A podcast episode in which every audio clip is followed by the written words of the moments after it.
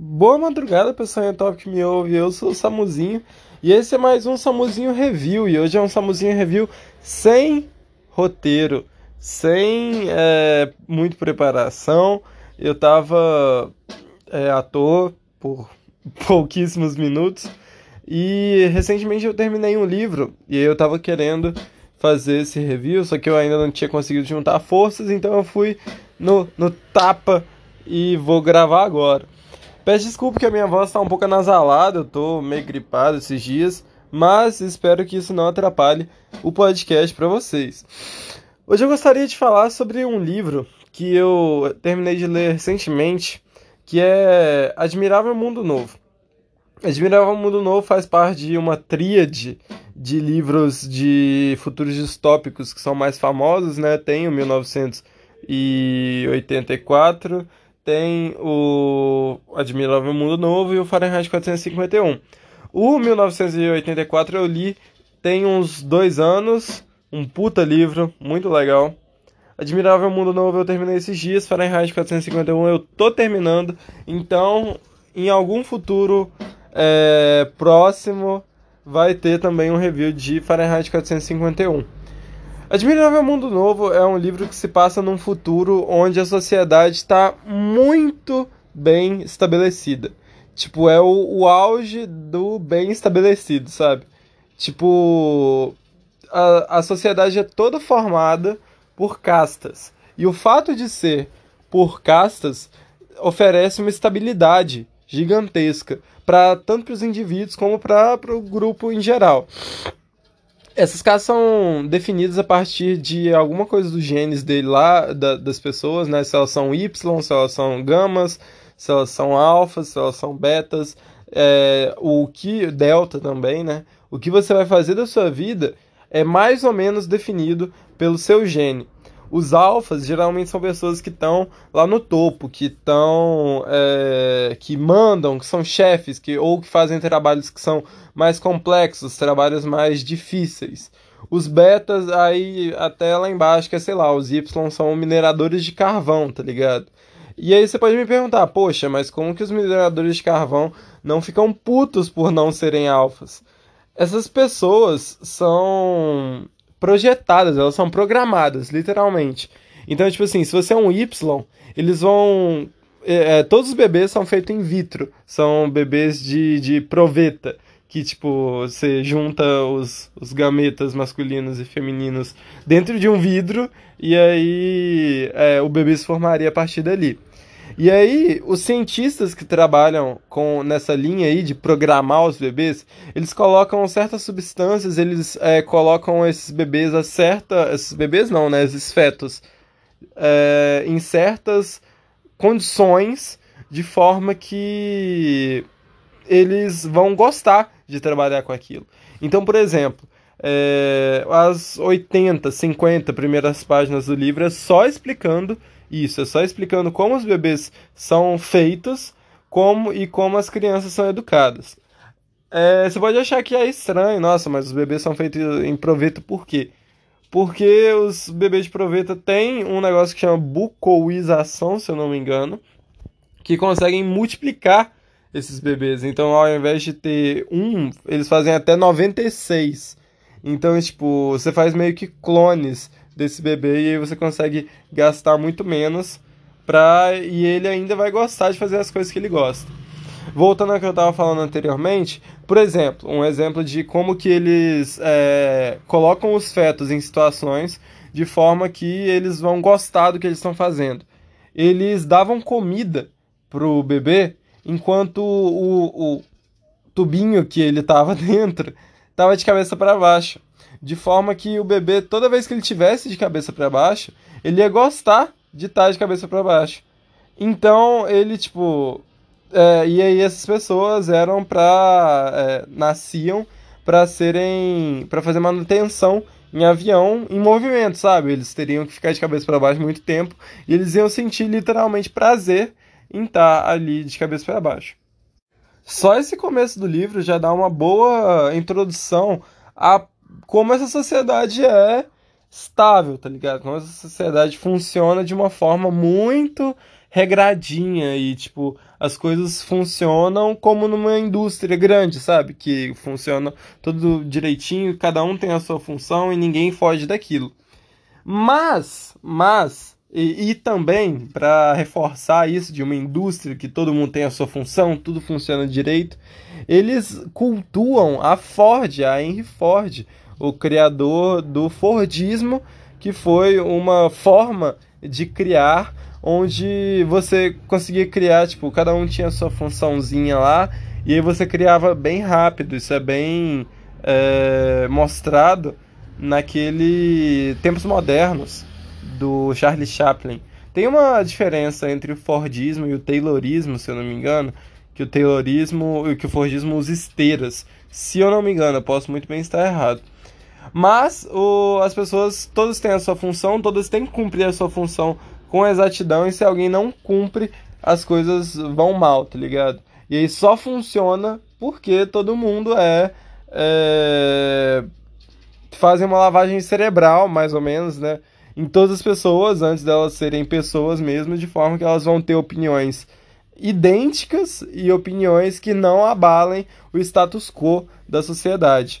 É, por exemplo, pessoas que são deltas, no comecinho do livro mostra que elas não podem gostar de flores, porque senão elas vão perder tempo demais olhando para flores e aí elas vão não vão trabalhar e também não, posso, não podem gostar de livros. Então no começo tem vários bebezinhos assim, cada um é mostrado para um livro assim, um livro com flores. E aí nesse momento começa um barulho muito alto e começa a dar choque nesses bebês para eles associarem a dor e o barulho alto ao, aos livros e às flores, para eles não gostarem de livros nem de flores durante sua vida adulta. O livro no começo acompanha Lenina, que é uma mulher que na sua vida normal e na sua vida estável, e Bernard, que é uma, um cara que dizem que colocaram álcool no, no vidrinho dele e por isso ele é baixinho, ele é esquisito, ele é antissocial. E ele trabalha com um processo que é de lavagem cerebral mesmo, que durante certas idades você a, as pessoas, os indivíduos da sociedade ficam de noite ouvindo palavras e frases prontas, tipo mantra, sabe? De forma que essas pessoas aprendem isso no seu subconsciente e toda vez que elas são, sei lá, questionadas, elas é, respondem aquelas respostas prontas que elas aprenderam enquanto elas estavam dormindo. E aí, cada momento da sua vida, você tem uma coisa que você vai ouvir para você desenvolver a sua personalidade da forma mais igualzinha e em caixinhas possível. A virada do livro é quando o Bernard e a Lenina vão para Mal País. Eles estão em Londres, né, na Inglaterra, e eles vão para Mal País, que é os Estados Unidos, no caso, que é um país onde não tem toda essa sociedade estruturada e essa sociedade é, ajeitadinha como é lá em Londres.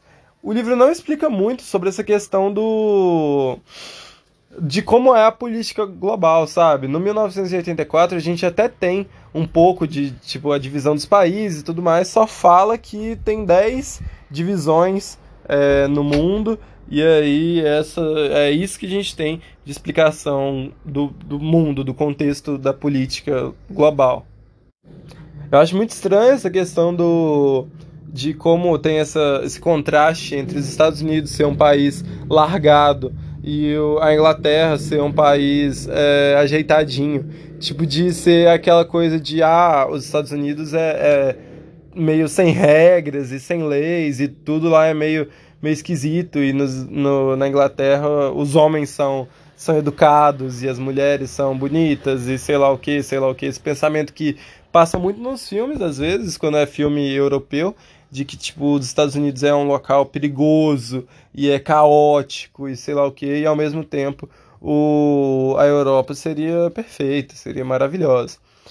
Continuando, eles vão para um país e lá é o local onde eles vão é cheio de índios, tem vários índios que dominam aquele local lá e vivem sua vida sem contato é, direto com aquela sociedade. As pessoas vão lá, visitam, tudo mais, veem os ritos mas não não é, tem contato com aquela sociedade. Aquela sociedade não foi implantada lá, a questão do, do, da programação genética e tudo mais. E aí o rolê é que eles encontram uma pessoa que é o John. E aí a partir de agora vão ter spoilers mais, é, mais fervorosos, mais importantes do livro. Então se vocês não quiserem ouvir, tchauzinho para vocês né? Spoilers é complicado. Mas o John é filho de, do diretor mundial, um diretor muito importante lá daquela sociedade, com uma mulher que foi largada em mau país em meio a uma visita. Essa mulher estava grávida e, como eu falei anteriormente, eu falei, não sei. É, você não engravida na sociedade. É, gravidez é uma coisa, tipo, estranha, sabe? É uma coisa que não é, não é, é estimulada, e relações é, paternais e maternais também são repudiadas, sabe? São sempre coisas estranhas. Tem momentos que eles falam, tipo, pai e mãe, e ficam, meu Deus, o que, que é isso? Ai, meu Deus. E, tipo, todo mundo fica meio chocado, sabe? E, no... e essa mulher era de, de Londres, e aí ela ficou grávida de um cara muito importante que largou ela em mau país e o John é filho da, dessa mulher. Então, eles pegam essa mulher, pegam o John e voam para Londres de volta. E aí, a questão do livro é a introdução de uma pessoa é, que não é estável, uma pessoa instável, uma pessoa normal, nessa sociedade que é totalmente é, Fordista mesmo, é totalmente tipo, todo mundo faz a sua função e todo mundo tem que fazer a sua função direito e não tem nenhum desvio do status quo, não tem nenhum desvio da normalidade. É tipo tudo normalzinho e essas duas pessoas que não são todas normaisinhas. No final das contas, o livro é é sobre para mostrar que a estabilidade não é boa, sabe? Que tipo, você tem uma sociedade perfeita você precisa de um autoritarismo, você precisa de, tipo, mudar as pessoas, porque as pessoas não são perfeitas e você pedindo por uma sociedade perfeita, você está pedindo que as pessoas sejam perfeitas, sendo que elas não são. É, o livre-arbítrio é meio que retirado, sabe? Tipo, não tem como a sociedade ser perfeita com o livre-arbítrio, com a tomada de decisão sem ser é, mandada, sabe? E sem ser controlada pela, por uma força estatal. É, eu acho que é isso. O livro é muito, muito, muito bom. Eu, eu achei ele meio maçante em certos momentos.